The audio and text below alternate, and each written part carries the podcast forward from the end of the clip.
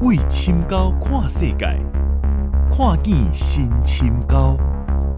喙子面顶的深沟。闪啦！欢迎收听《秘密之一》，我爱深沟。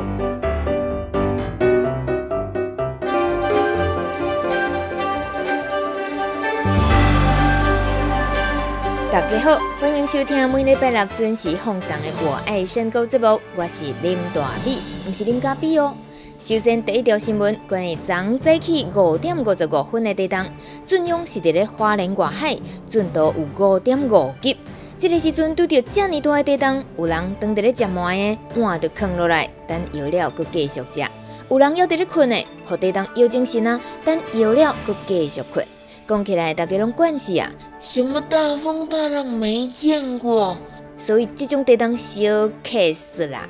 另外一个新闻有淡薄仔八卦，听讲伫这个落蒙蒙啊雨，未解寒嘛未解热的十一月天，深沟村有人甲囡仔带咧去台东流浪，有人趁太太不在家。就一阵农夫在农民食堂开单身趴，我的身体超好的。这有什么了不起？文泉大哥，我比你靠动桃。是啊，神经病。好爽。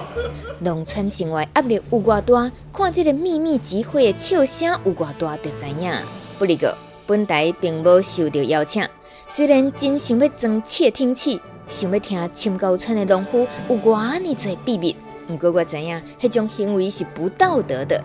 其实我很想抓米拉来逼供，米拉这只猫越来越胖了，一定是秘密听太多，消化不良吧？喵。遥人麦克风第二场伫顶礼拜日闹热阁圆满结束啊！迄天下晡的表演为三点开始，有人弹吉他，有人唱歌，有人耍游戏，嘛有囡仔跳舞讲故事。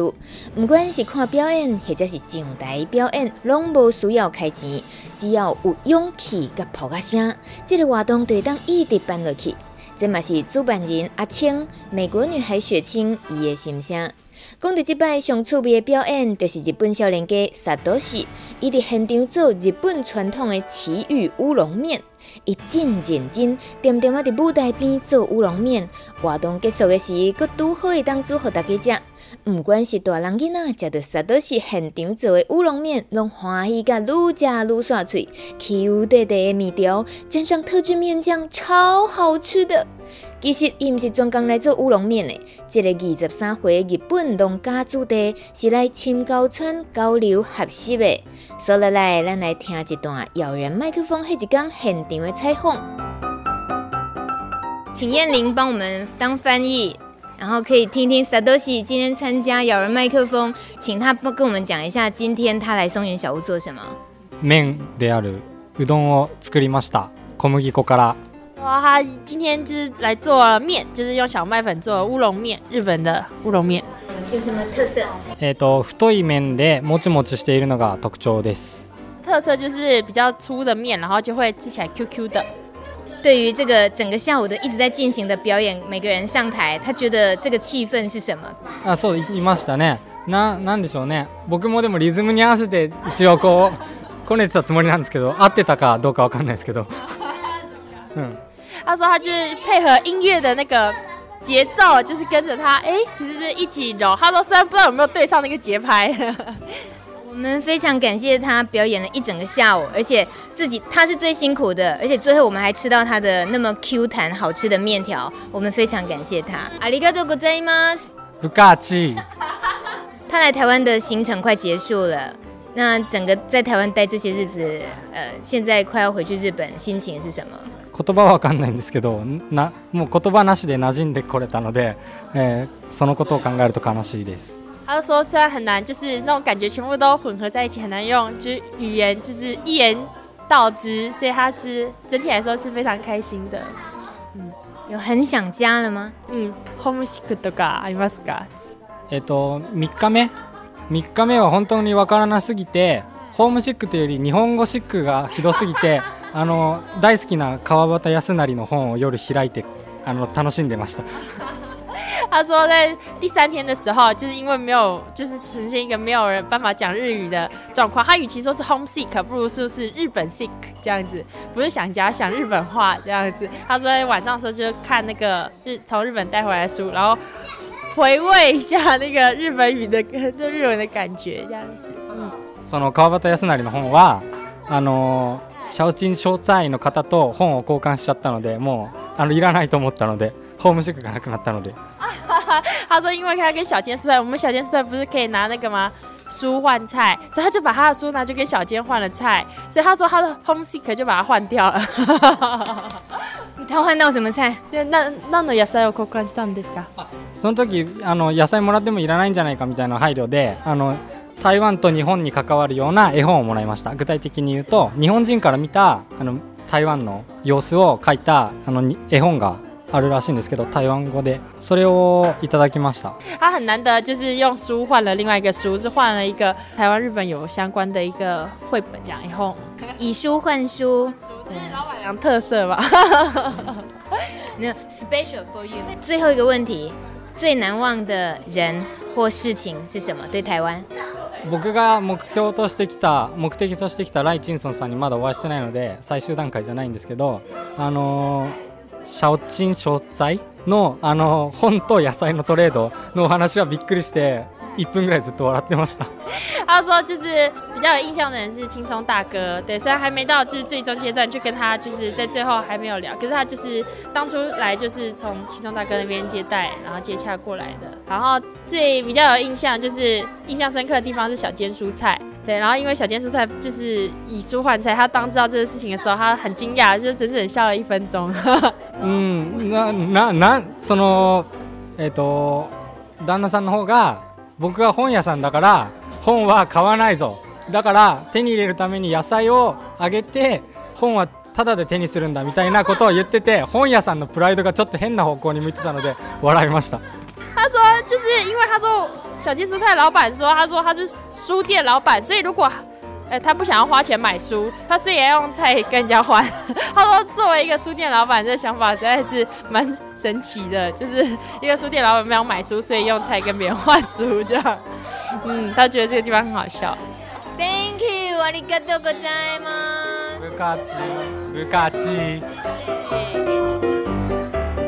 后一摆有人麦克风要表演的人，会当开始准备啊！时间就是伫过年的前一个礼拜日， 一月二十二号，同款的松原小屋，一定要会记得来哦！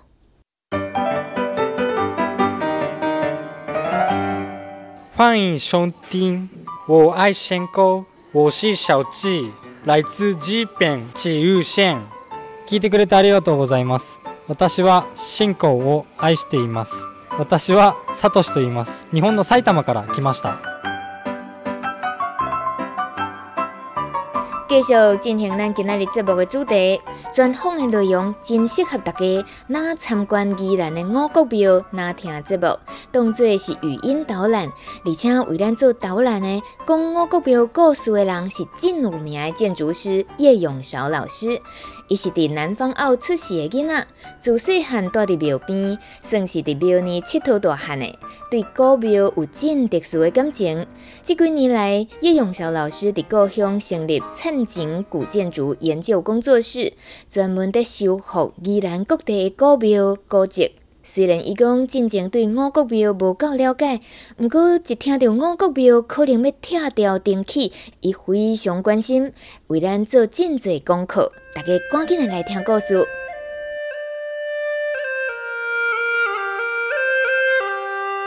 五谷庙对我来讲，就是我本来没有那么认识它。那呃，因为这次的事件啊，因为呃庙方当然有一些需求啊，我我我觉得我是比较用。每一个人的角度去看这样的事情，就是妙方它基本上也有一些需求，那那些需求也是被需需要被解决，那就是在这个当下，我们怎么样子去找一个好的方式，大家把这个好的事事情保留下来，然后又能够兼顾到很多未来可以发展的事情，所以因为这样，我就做了一点小小功课，做一点小小功课，我觉得诶，这个庙好特别啊，比如说我们现在看到，我们看到它上面有一个叫做神农。哦，那个设计设置坛，好，所以这个地方原来就是一个，因为我要讲说这个地方本来我们有我你对宜兰应该很熟，就是这个地方是一个旧城，远远的旧城嘛哈，旧城我们看到有旧城东路、西路、南路、北路嘛哈，那这个城就是清朝时候大家大概呃大家都都住在城里面，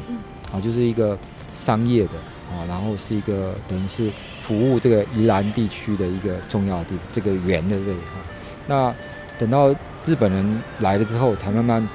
发展到旁边，因为中间被发展。那所以在清代的时候，这个我们现在站的五谷庙这个区域是田地，这个地方都是田地。好，甚至我们现在很难去想象说，在那个旧城外面，现在像那个兰城新，呃，不，不是，就是百货公司那个地方，以前都是田。到到那个呃，等于是到火车站那一道，全部都是田。所以五谷庙在这里的时候，就会显得是非常的合理。嗯，因为在南门外这边，哈，在在旧城的南门这边有一座庙。那当时刚开始的时候，它还不是一座庙，刚开始是只是一个坛。坛就是坛的意思，就是如果以中国汉字来讲，坛就是一个堆高的地方，然后做祭祀的行为。所以那时候有连后面的东岳东岳庙啦，还有这个呃是一些风。雨神、风神啊，等等都在都在这里进行。那因为那时候大家都是农业社会，所以那个祭祀就是为了很重要，那很重要。因为呃靠天吃饭，所以这个地方变成一个很亲近那个我们跟你讲土地啦，或者什么地方这样子。那另外一个事情就是我们现在看到这边有一个人站在这里，盲神跟跟那个春牛，好，那现在是固定的。那以前是在过年的时候，过年因为春天要来了嘛，他们就会。呃，去做一只牛，做一只牛，可能是用呃呃用竹子啦，哈，或者一些就植物类的东西去编一只牛，然后呢，就是这个盲盲盲神他就是要鞭打牛这样子，就代表说春天快到了。那当然在那个在那个传统里面，这个牛站的姿势也不一样，譬如说它站的是比较前面，哈啊，那表示是春天，嗯，那天那时候气候怎么样啊？我已经。差不多忘记了，那我觉得那个很有趣，就那个事情是每年都会发生，那也因为这样的事情就会跟代表是农民跟跟土地的那个关系就很紧密这样子哈，那所以就觉得哎，这个庙它就会是一个活生生的地方。那另外另外我们等一下再来到里面去看看一些碑啦啊，就是看到一些匾额什么。可是这里我觉得很有趣的是，因为我我我也觉得说一个庙其实要有跟或者一个历史空间。它必须跟我们现代的人要紧密的结合在一起。好、哦，那我刚才讲到说，前面这条路就是五谷庙的前面这条路就是神农路。那神农路到哪边？神农路通呢，就通到那个以前的农校，就是宜安大学。哦，我们现在我们现在很多年轻人觉得啊，宜安大学，宜兰是大学。其实其实它以前是一个农校，就是在日日本时代，它就是一个农校。那农校它就是它那个科系就是跟农的都有关系，比如说森林系啦、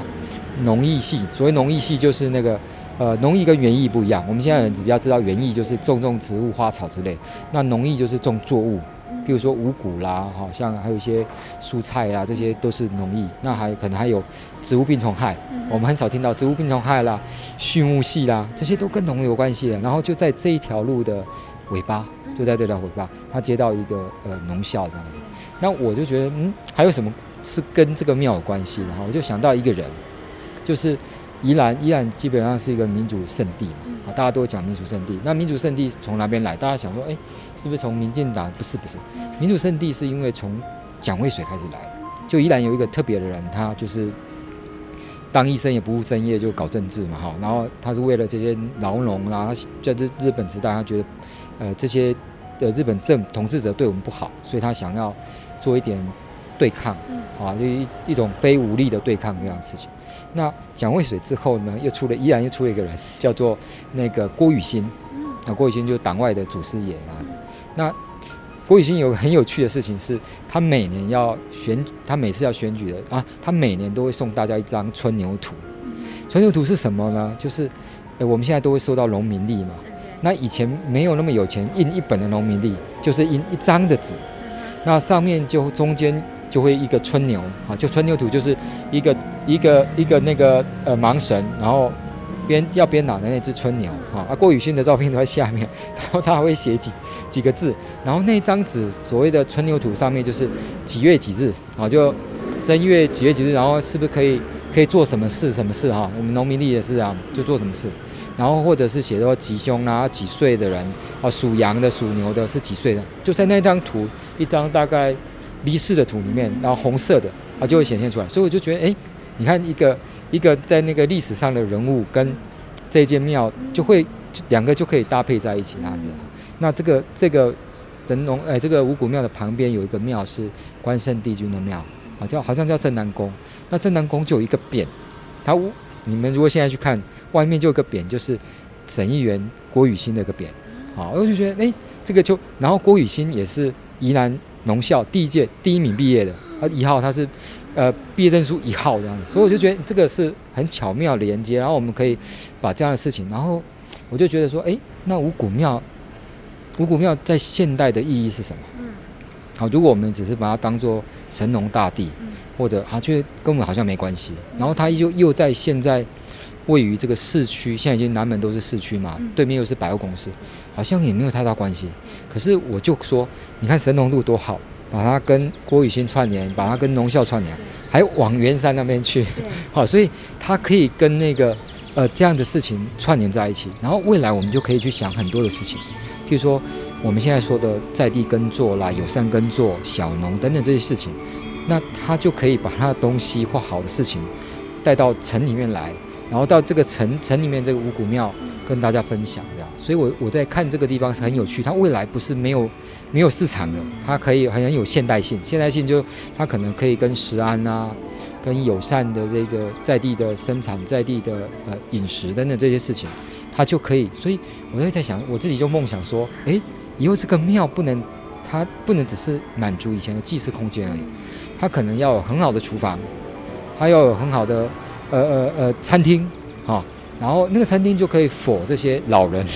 对不对？哈，那他的东西可能就是。友善的农产品，那可能还要市集哦，因为呵 呵还要市集，所以是因也因为这样的地方，然后他可能会教大家怎么去好好的烹煮在地食材，好好的健康饮食等等这些。那因为这样，这里就会变成哎，就有趣了，它就会跟那个时代接轨在一起了啊！这是我觉得是很很很棒的地方。老师，你这样讲，我已经头皮发麻了耶，啊、因为我就是从圆山那边嗅到了味道，嗯、然后往这里来的人。就是我爱深沟，圆山乡，就这条路一直下去就是深沟村，一有一种冥冥中被带来跟神农大帝打招呼的感觉，所以它就会变成是，我们常常会把它阻断嘛，就是啊那个就是庙拜五谷的庙，好像只有那个种田的人，没没没，这个太有关系了，因为而且它好像不会退流行，因为大家每天都要吃嘛，所以我就觉得是我们如果换一个比较呃不一样的方向来想的话，诶，它为什么就必须要被？留下来，因为当它变成新的的时候，你就拼不过别人嘛，也没有比别人更好。就是我们如果要盖，就是我我我我好像上网 Google 了一下哈，就是苗栗那边好像有一个很大的五谷庙，大概占地面积大概一甲多这样子。那我们大概也没有办法到那个大规模，可是我们有我们别人没有的啊，所以我自己是觉得说，当它可以留下来的时候，它就会是一个容器一样，承载了很多。有趣的历史啊，跟有趣的未来生活的那个那个事情，那你也无法被取代性。就是未来如果好，我这样说啊，刚才我们讲那个都很重要嘛。可是我如果在旁边有块地，我盖了一个新五谷庙，可是我就没有那个正当性，我就不会，它就我就没有办法占到它的市场，因为它是老的庙，它是老的庙，老的建筑，老的东西，老的匾，它就自然不太一样。这样子对，所以老师。呃，所谓的改建，现在这边整个遭遇的现况是什么？现在当然，我刚才讲的就是老人，就是在在呃在这里的人，他基本上他有需求。嗯、那当然，我们现在大家唯一的选项，就像我们很有时候常常说，要发展经济，就是要它盖工业区的那个那个概念是一样，就是我们好像就只能一个选项，就是把它推掉，然后盖新的。啊，因为大家对建筑没有那么大的或美学没有大的呃基础跟概念，所以我们大家就相信那种好像我就是盖一个 RC 的，然后 RC 就是无体铁金刚，可能会可以撑一百年两百年那样的事实。那我要说的前提是真的，他们也是需要一个需要有更好的附属的空间了，因为现在只有这个庙的空间嘛。那呃，这个就是他们想，大家就是在地的居民一直就很简单的，就基本上都会这样想，就是我来盖一个比较大的庙，然后就可以呃，就会想到一个很多的愿景，就是我可能就会香火鼎盛这件事情。那啊，另外就是我看到有一些年轻人，我现在觉得蛮可惜，就是有一些年轻人他们觉得用不不同的角度去思考，说，诶，也许我们可以新旧融合啦，或新旧并存啦，那把一些核心的价值留下来，然后还可以发展更多新的意义这件事情。对。所以老师是站在支持不要改建的这一方。我觉得配套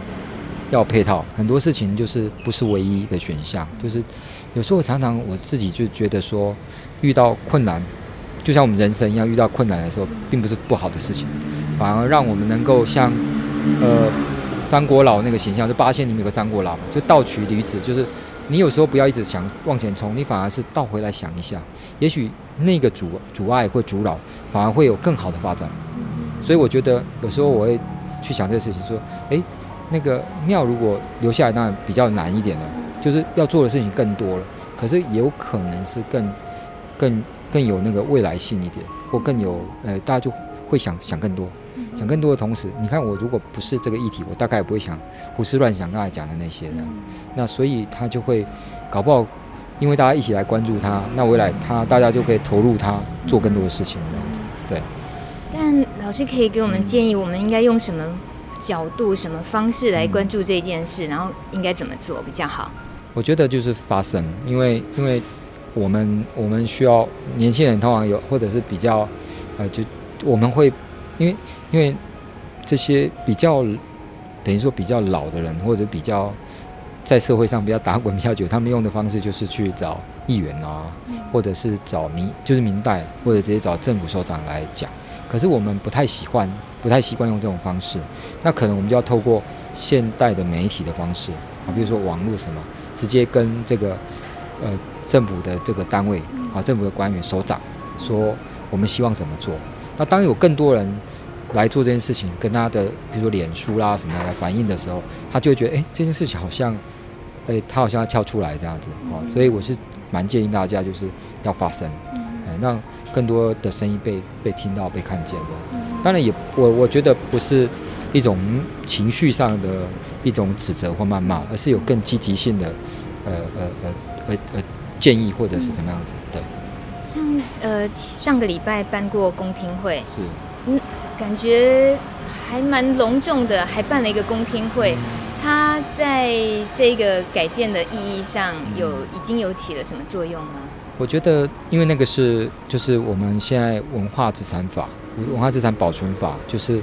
会希望有一个公听会。听听大家的意见，这样子。那我觉得有让大家讲，大家讲话是很好的事情。啊，不管是呃，我们先不论说什么哪边的声音比较大或干嘛，但是我觉得基本上听到大家的呃声音或者抒发情绪，我觉得是很重要的。对。那接下来他们公听会之后就会走所谓的文字程序了，就会请委员。那天委员来，但是委员就旁听嘛。那接下来照那个文字的程序，就是这些委员会就这个。那、呃、这个它的历史价值、建筑价值跟文化价值来做评断，看看是要不要做一个文化资产上面身份的认定这样子。嗯，对。哦，因为我对整个事情那个流程还不够了解，所以认定的意思是，其实我们现在呃，包括为什么。我米米之音想要叶老师跟我们解释这一段，应该我们是站在我们希望保留它原始样貌的这个立场上，可以这么说。可是保留的意思是要透过认把它认定成法定古迹，这是一这就是现在必须走的方式吗？呃，现在目前这个程序在走，这个程序文化局有在走了，但是就这个程序他们在二十七号，十一月二十七号就下个礼拜天，他们会召开一个所谓的审议委员会。那来决定说，到底它有没有这个文化上面的价值，文化资产上面的价值，然后再来。可是这个只是一个价值的认定，接下来路有很多要走，很长要走。譬如说，就开始要做呃调查研究，那要做修复啊，或者是如果有真的坏的比较严重，要做临时性的一些作为这样子。那当然对妙方对这些妙方人更重要的是。我你们要把我带向什么样的未来啊？这个这个就是更更更更是一个议题，那也是可能会比较迫切的。对。如果那个法定古迹的认定没有通过，跟通过，嗯、对这个庙的影响会非常的、嗯、非常巨大。对，非常巨大，就是大概没有通过，就是就是拆掉嘛，就是拆掉就就就照庙方原来的想法，就盖盖了他们呃三层楼的一个呃阿西建筑，阿西的庙宇建筑，就我们到处都可以看到的那种那种那种建筑物的样子，然后它到它就会变成是呃百分之一或者两百分之一，我说两百分之一或百分之一是说它会变成呃呃就是。我们常常看到那种庙的百分之一，就是现成现在的庙的，就刚刚那个换储了，换储赶快就是刚刚换了让普通那种储哈，呃两百分之一，它就会被稀释掉，就是一个很平常的庙。那如果他选择另外一条路，可能比较不好走，好，可能是一个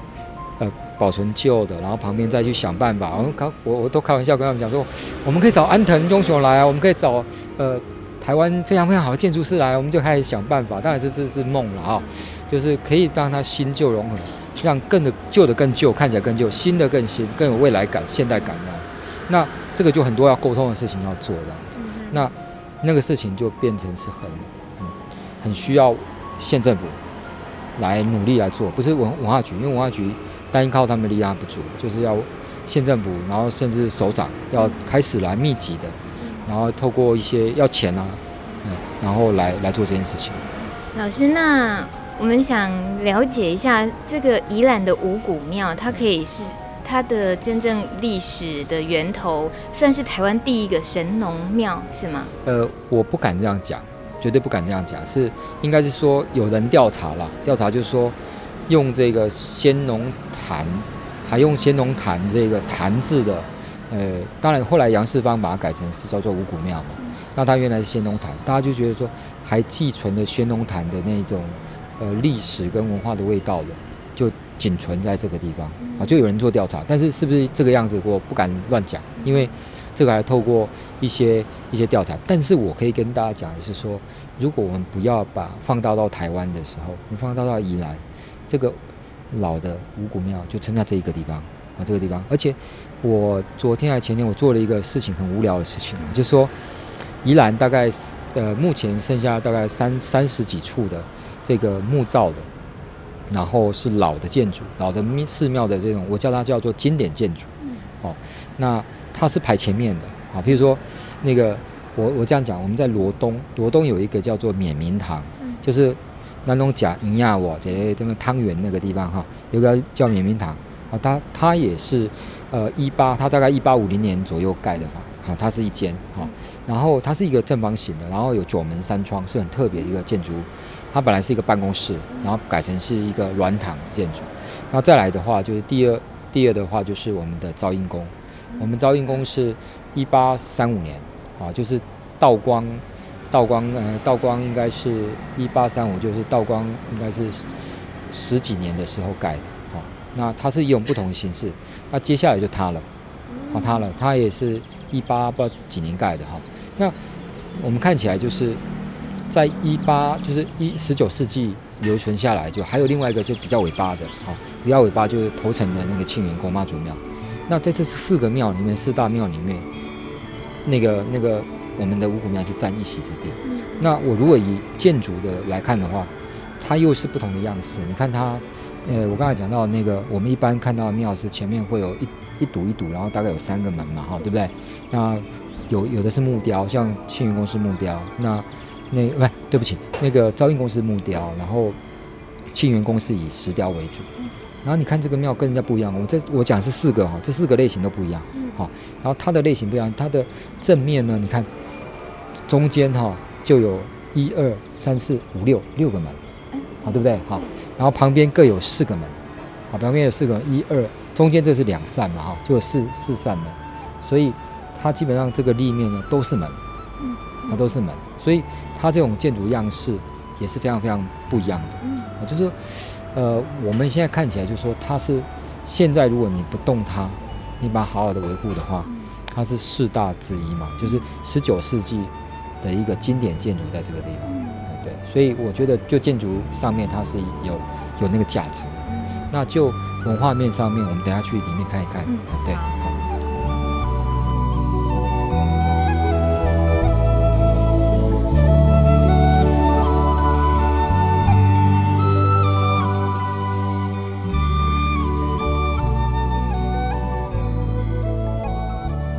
它本身就是一个好的文化的收藏，就是好像一个宝藏库里面，嗯、那记载了很多我们的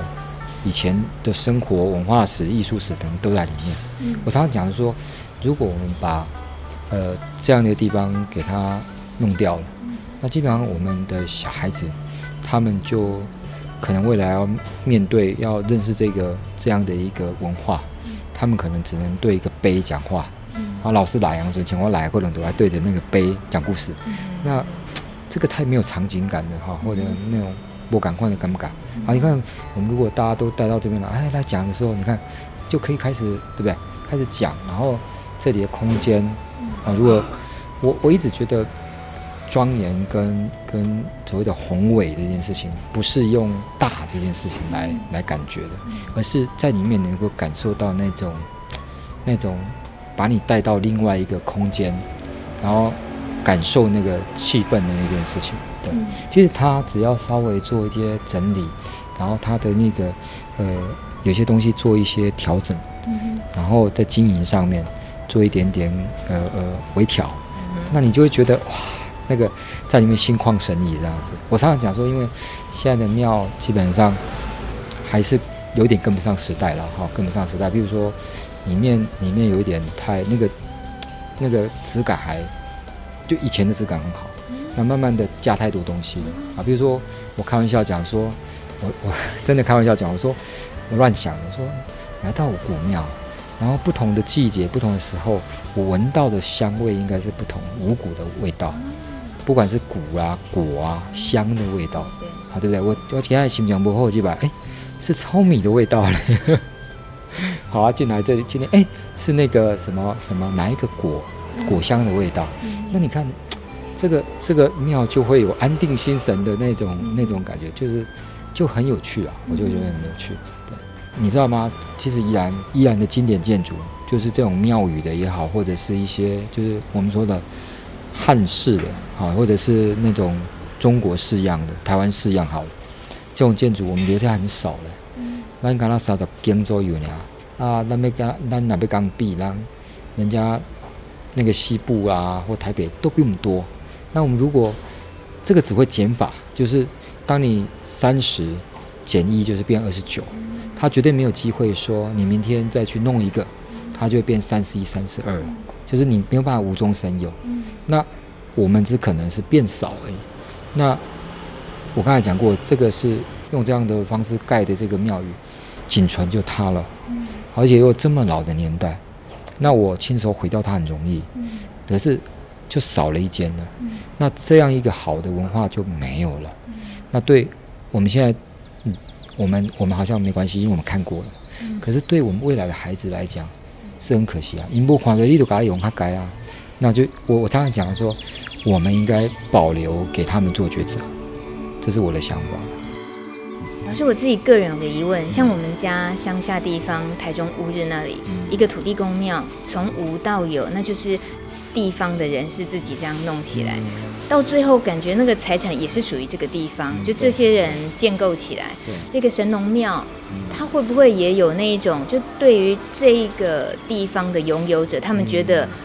这个是我们可以主宰的。嗯、你们其他什么其他建筑师也好，文化人也好，嗯、其实你们都不可能直接要来干预我们的决定才对。有这样子？一定一定，大家一定会这样想嘛。这是很免不了。弯道在企业感官，这是弯道在善。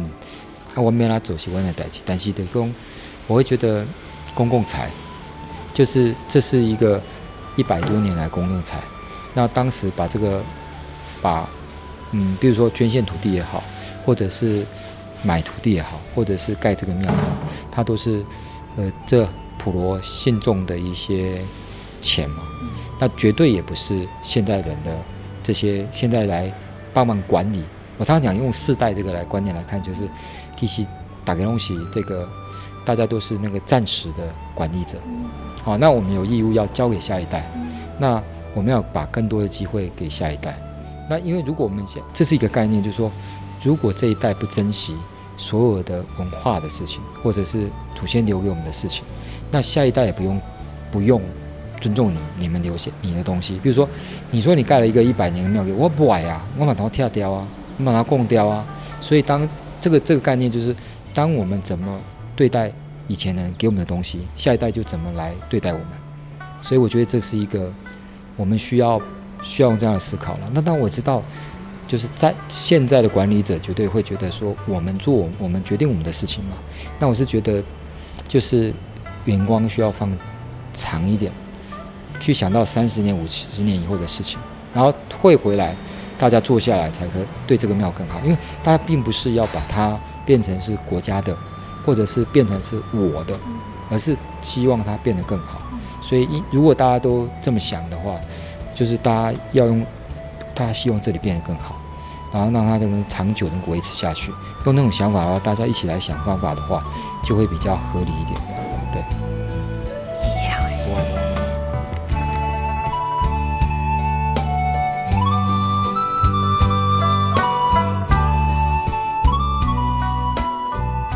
谢谢你的收听。如果你也关心五谷庙的拆建议题，欢迎在明天，也就是十一月二十七号礼拜天上午十点到十一点，一起参与宜兰五谷庙古迹指定审议会议。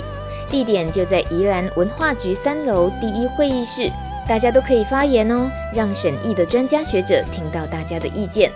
谢谢你的收听，我爱深沟，下个礼拜见，拜。